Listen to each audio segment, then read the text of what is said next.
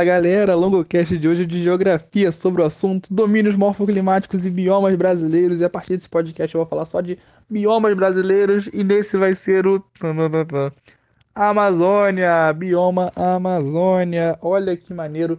Galera, prometo para vocês.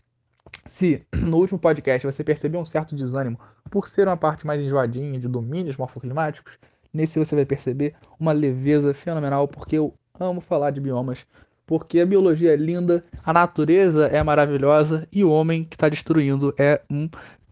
Quê? Bom, se a gente for parar para observar os biomas, a Amazônia, infelizmente, é um dos biomas que mais tem sido devastado nos últimos tempos. E quando a gente vai pensar em biomas, é muito bom a gente lembrar que os biomas são conjuntos de diferentes ecossistemas, ou seja, desses conjuntos de interações entre fatores bióticos, ou seja, seres vivos, e abióticos, substâncias inorgânicas, água, é, sais minerais, radiação solar, vento, enfim, todos esses fatores abióticos interagindo com fatores bióticos e com um certo nível de homogeneidade, ou seja, similaridade entre as regiões. Quando a gente vai perceber às vezes isso? A partir de uma certa característica comum de vegetação, de floresta, ou às vezes de florestas esparsas, né?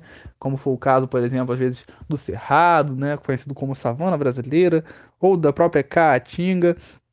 Então, algo muito interessante a gente observar isso antes de falar sobre cada bioma especificamente.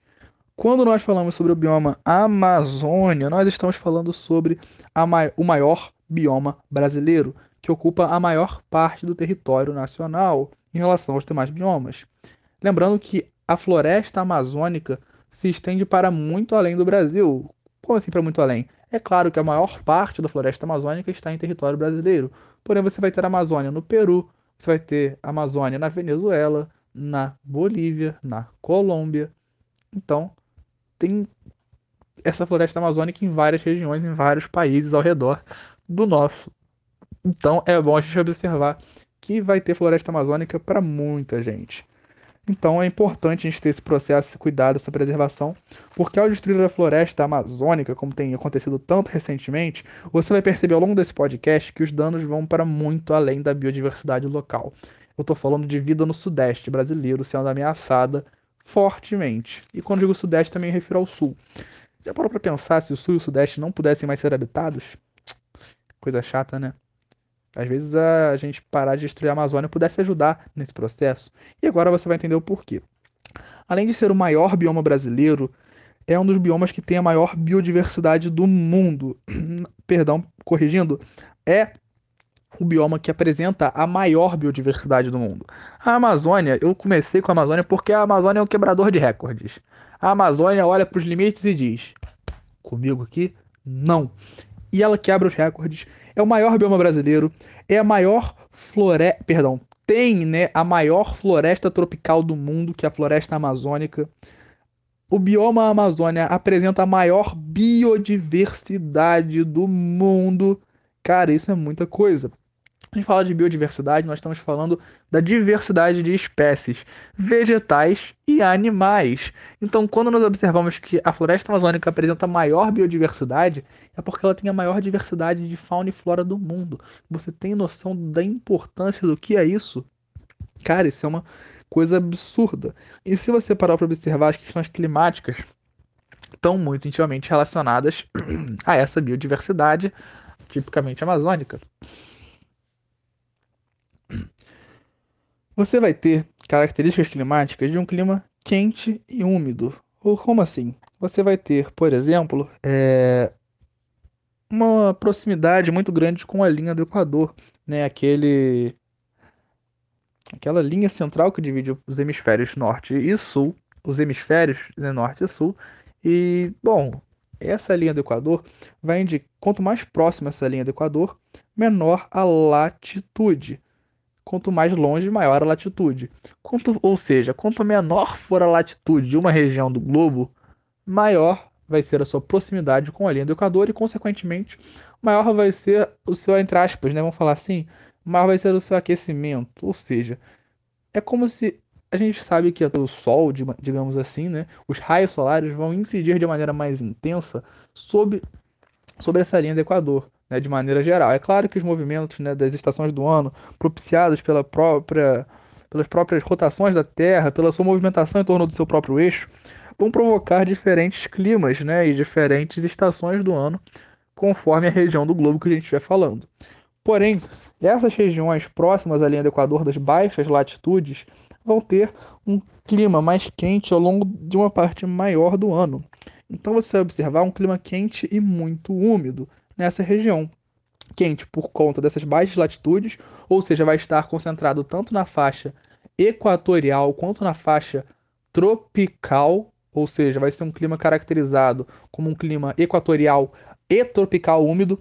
Então, caiu numa prova clima equatorial, o único brasileiro equatorial é o clima da Amazônia. Então, se liga aí, marca correto, pelo amor de Deus. Quando a gente fala que é úmido, a gente está pensando nos altos índices pluviométricos. Quando a gente fala de altos índices pluviométricos, a gente está falando de muita chuva, resumidamente. Traduzindo, pluviometria, chuva. Então, por que, que a gente tem tanta umidade assim? Pensa comigo. Você tem a maior bacia hidrográfica do mundo, que é a bacia do Rio Amazônico. Olha que beleza. Cara, esse rio. Esse rio. Ai, meu Deus. Ai, ai. Você vai ter uma força por trás dele tão grande que nasce nos Andes e deságua no Atlântico. É uma beleza natural sem tamanho e que, infelizmente, está ameaçada pela ação humana. Não tanto, né? O próprio rio, digamos assim. Mas a floresta como um todo. Cara, é, desbanca o Nilo. Você tem noção do que, que é isso? Desbancar o rio Nilo, que a gente estuda nas aulas de história como fundamental para o surgimento da humanidade. Cara, perdão, para o surgimento né, das primeiras sociedades humanas estabilizadas, muitas vezes vão trabalhar com a questão dos rios. O rio Nilo vai ser importantíssimo na África, no Egito. Então, o rio Amazônico, né, rio, esse rio que vai estar tá atuando nessa região, vai ter uma importância enorme, fenomenal aí nesse processo de estabelecimento das comunidades ribeirinhas. Você vai ter muita gente vivendo às margens desse rio, você vai ter muita gente sobrevivendo, dependendo, devendo a sua sobrevivência a partir desse rio. Mas o mais importante, né, assim, digamos, entre aspas, para os vestibulares que eu quero trazer para você sobre rios e Amazônia, né, tanto nem me preparei muito para falar sobre é, o rio, vocês percebem que eu não estava pretendendo falar tanto sobre ele, é, são os rios voadores.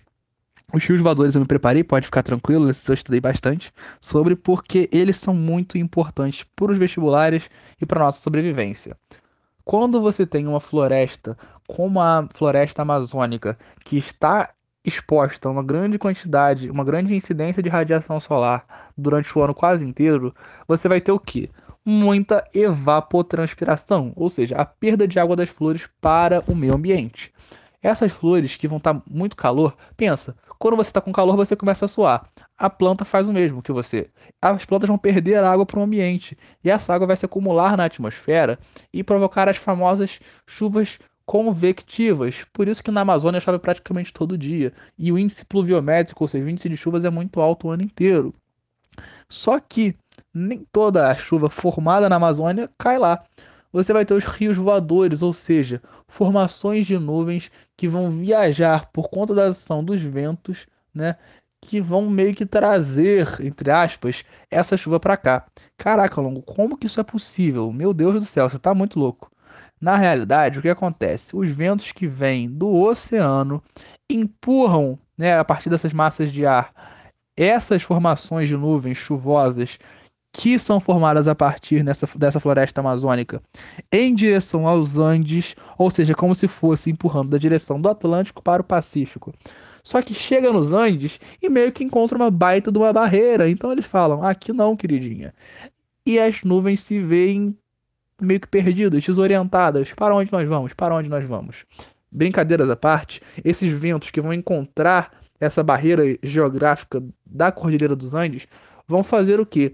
Com que essas chuvas, esses rios voadores, ou porque estabelecem movimentos semelhantemente a rios, né? Porque são nuvens de água altamente carregadas, né, de água, que vão trazer essa água da Amazônia para as regiões sul e sudeste principalmente. Você vai ter o quê? Uma vinda dessas correntes de chuva passando, né, pelo até os Andes, quase que pelo Chile, e chegando aqui a partir da ação desses ventos nas regiões sul e sudeste.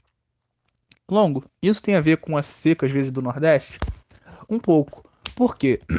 Se esses rios voadores viessem direto por dentro do Brasil, uma parte dessa água podia, às vezes, cair um pouco mais no, na região do Nordeste, onde fica Caatinga, que às vezes vai observar uma seca muito grande.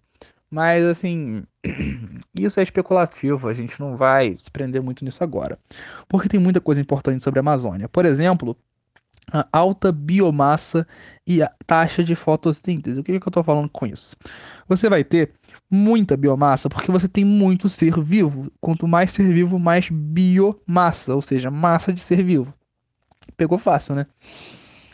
Quando você tem muito ser vivo, muitas árvores, muitas plantas, você vai ter muita fotossíntese. Essa alta taxa de fotossíntese vai contribuir para a manutenção dessa alta biomassa, seja vegetal, seja animal.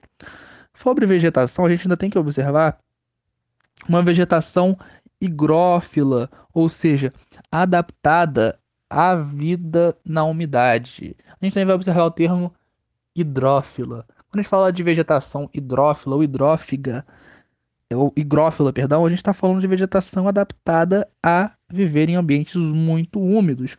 E latifoliada, latifoliada que apresenta folhas largas. Essas folhas largas vão contrastar muito com características de biomas que estão adaptados a pouca chuva. E quando eu digo disso, eu estou falando do bioma Caatinga. A Caatinga vai apresentar características muito opostas à Amazônia, porque você vai ter o extremo oposto. Ao invés de você ter muita água, você vai ter quase nenhuma. Então, ao invés de uma vegetação hidrófila, você vai ter uma vegetação xerófita. Tudo por conta da aridez. Mas isso é assunto para a próxima, perdão, para daqui a três partes, né? Duas partes, que vai ser o bioma Caatinga. Além disso, a gente tem que observar uma questão muito importante sobre o solo. Né? Assim, o solo da Amazônia vai ser um solo muito pobre em nutrientes. Aí você vira para mim e fala: Longo, para de mentir para mim que eu não tenho mais 8 anos de idade. Eu sei que Papai Noel não existe. Cara, é o seguinte: desculpa se eu estraguei sua infância. Não sei se você já sabia dessa. Puxa, dei mole, foi mal. É, enfim, quando a gente fala de solo pobre, em nutrientes, a gente está falando justamente de um solo que não vai ter uma capacidade de dar origem, entre aspas, assim, né, garantir a vida por conta própria. Ué, Longo, o que, que vai garantir então uma floresta tropical como essa? A alta biomassa da própria floresta amazônica. Olha a beleza disso tudo. Olha só quão bonito é. A gente vai ter uma floresta que não tem uma condição ambiental, digamos assim, que propicie sua existência. Porém, como você tem muita biomassa, muitas árvores e animais sendo decompostos constantemente nessa região, você tem a formação da chamada serra pilheira.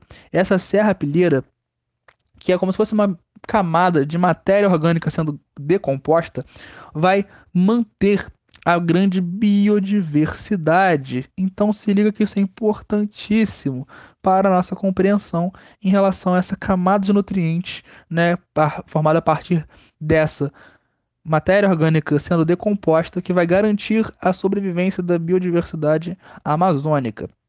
Lembrando que uma biodiversidade, quando falamos de vegetação, higrófila e latifoliada. Latifoliada com folhas largas para permitir uma grande evapotranspiração. Gente, a complementariedade das características é fundamental e é linda.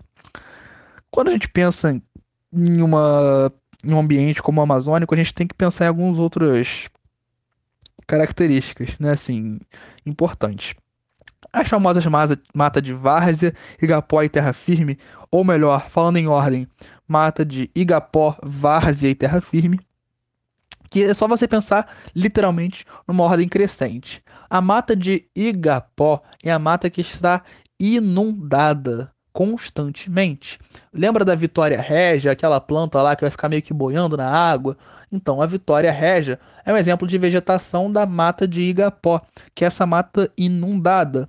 A mata de várzea vai ser a mata que vai ficar hora inundada, hora que não vai estar inundada. Lembra do futebol de várzea, que é aquele futebol naqueles campinhos meia boca, às vezes todo sujo de lama, que é, já teve um monte de água ali e que a pessoa sai toda suja do futebol? Então, a várzea na Mata Atlântica vai, perdão, Mata Atlântica, gente do céu, na floresta amazônica vai ser justamente essa região na qual você vai ter, em alguns momentos, cheia, em outros momentos, a vazante, ou seja, quando o rio se é, abaixa o seu nível. É, quando você vai observar a terra firme, a mata de terra firme vai ser justamente a mata que não vai ser enchida em momento algum. A mata de terra firme é essa mata que vai se manter constantemente em terra firme. Olha como é que é fácil. Igapó, Igapó inundou. A mata que inunda é a mata de Igapó. Igapó inunda. Igapó inundada constantemente. A de terra firme é autoexplicativa, não preciso nem fazer trocadilho piada, porque eu falar a mata de terra firme é a que tá na terra firme. E a várzea é o que tá no meio, né? É uma confusão. É várzea, é hora cheio, hora vazio, hora tem muita gente jogando bola, não tem ninguém, hora tem água, hora não tem. Então é a várzea aí para nós. E poxa, para a gente encerrar, falar um pouquinho sobre os impactos ambientais que são muito importantes para nossa compreensão, né, assim, do que está acontecendo com esse bioma da Amazônia, que agora a gente não tem nem muito tempo para piada, infelizmente, não por causa do tamanho do podcast, mas por conta da piada que é a realidade brasileira atual. Como é que eu digo isso? Você já ouviu falar do Saara? Não sei se você já conhece, mas o Saara é um baita de um deserto que está mais ou menos na mesma latitude da floresta amazônica. Se você parar para pensar, na mesma latitude você tem outros desertos na Ásia, por exemplo. Então, cara, se liga aí. Se eu tenho desertos espalhados pelo mundo na mesma latitude, por que, que eu não vou ter desertos nessa região da floresta amazônica? Tem muita explicação biológica por trás disso, mas está muito relacionado a essa capacidade de sustentação autônoma da floresta. Quando você tem uma floresta que é capaz de se autossustentar no que diz respeito à matéria orgânica, que fica em constante transformação e reutilização, reaproveitamento dentro desse bioma, você tem um belo ciclo que garante que essa floresta amazônica, que esse bioma Amazônia, não se transforme num deserto como o Saara.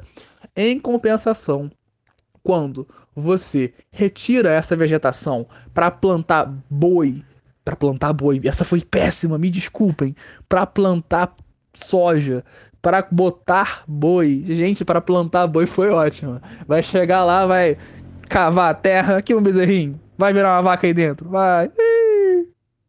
Ué, morreu? Enfim. Gente, me desculpem. É questões de confusão mental que às vezes acontecem. Quando você vai observar que a agropecuária está destruindo essa Amazônia, afinal a fronteira agrícola cada vez mais se expande nessa loucura desenfreada dessa indústria agropecuária doentia que assola o Brasil, que é uma das principais doenças que devasta o nosso país desde o seu descobrimento, entre aspas, da sua invasão pelos portugueses, você vai perceber que tantas regiões já foram devastadas para plantar desde a cana-de-açúcar até o café, até a soja atualmente. A agropecuária vai ser um dos principais destruidores do Brasil desde sua origem e destruidores tanto ambientais quanto políticos. A gente vê a bancada do boi atualmente aí para provar isso para nós. E você vai observar, que assim, esse desmatamento é terrível, para o Sudeste e Sul, por exemplo, você vai observar uma seca no Paraná esse ano, por conta justamente dessa relação que você observa entre a, a, o desmatamento da Amazônia, que subiu absolutamente desde 2018. Não preciso nem falar o que aconteceu nesse ano, porque você deve ter ficado triste como eu. Mas nesse ano né, de 2018 aconteceu uma mudança política específica lá, que políticas ambientais que já eram fracas se tornaram quase nulas, né? Assim, muitos madeire... muitas madeireiras, muita galera que já desmatava agropecuaristas se sentiram representados e mandaram ver. E você percebe que cada vez mais queimadas na Amazônia são frequentes, é, devastação desses ambientes para obtenção de madeira e muitos outros. Então, Isso tudo está relacionado a esse processo de expansão da fronteira agrícola, da ação de madeireiras e muitos outros. Isso vai ser prejudicial por quê, Longo? Deixa as madeireiras serem felizes, poxa. A gente está no neoliberalismo. Deixa eles trabalharem. É melhor eles trabalharem do que ficarem sendo sustentados pelo Estado. Pelo amor de Deus, cara. Pelo amor de Deus. Quando você, para supostamente é, sustentar a sua empresa, para você adquirir um lucro absurdamente maior, que não vai ser lucrativo de fato, porque lá na frente você vai ter problemas, olha as custas de que que eles estão fazendo isso desapropriando comunidades locais, como ribeirinhos e seringueiros, que sabem fazer o uso sustentável dos recursos naturais, ou seja, você tem populações ribeirinhas, populações de seringueiros que obtêm o seu sustento a partir da floresta de maneira sustentável, de maneira a não destruir essa floresta. Você vai ter o que? A invasão de terras indígenas para isso, com a benção da FUNAI, que atualmente é uma vergonha. É, pelo mesmo motivo, né, que a gente já sabe aí do fascismo. E, bom, quando a gente observa esse, esses problemas todos que estão destruindo a Amazônia, a gente vai perceber as secas no sul e sudeste, porque os rios voadores vão ficar cada vez mais rasos. É como se estivesse tendo um assoreamento desses rios voadores. Piadas bosta à parte. E ao mesmo tempo, você vai estar observando o quê? Um processo de desertificação cada vez maior. Ou seja, é uma parada muito problemática. A gente tem que se ligar nisso daí. Porque você vai ter um solo que cada vez mais vai estar tá sofrendo esse processo de desertificação. Por que desertificação? Porque você tem um clima propício, primeiro, você tem um solo pobre, segundo, e você vai ter uma perda da, uma, da diversidade biológica dessa serrapilheira que garante a, a, a biodiversidade, terceiro. Então, são só três exemplos, três fatores que estão muito intimamente relacionados a essa destruição florestal, esse processo de desertificação que vai estar relacionado à floresta amazônica e se eu tiver falado alguma besteira ao longo desse podcast, eu prometo que eu faço uma errata, porém, infelizmente, esses problemas ambientais são os que mais assolam a floresta amazônica no atual momento. E acredito que com essas características que eu tentei trazer e apresentar aqui agora, a gente já pode considerar bem coberto esse conteúdo sobre o bioma Amazônia, né? Assim, lembrando a importância de preservá-lo. É a maior floresta tropical do mundo, é a maior de biodiversidade do mundo e é o que garante as nossas chuvas, a nossa água e a nossa possibilidade de sobreviver onde nós estamos, aqui no Sudeste. Então, se eu fosse você, eu me preocuparia um pouco mais com a Amazônia, porque não é porque está longe que não muda muito a sua vida. Na próxima parte, a gente vai falar um pouquinho sobre o Cerrado, sua importância. Até lá, espero você. Muito obrigado e até a próxima. Valeu!